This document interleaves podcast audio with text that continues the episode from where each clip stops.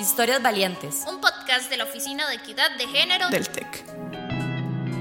Una vez, para un avance de un proyecto, fallé algunos cálculos y el profesor aprovechó para decirme que nunca iba a poder llegar a ser ingeniera, insinuando que por ser mujer no podía lograrlo.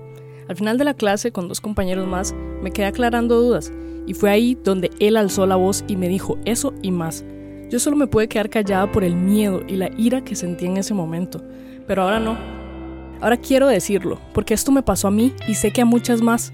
Quiero contar esta historia porque el silencio nos hace daño. El sexismo lo podemos detener si lo combatimos. Historias Valientes. Un podcast de la Oficina de Equidad de Género del TEC.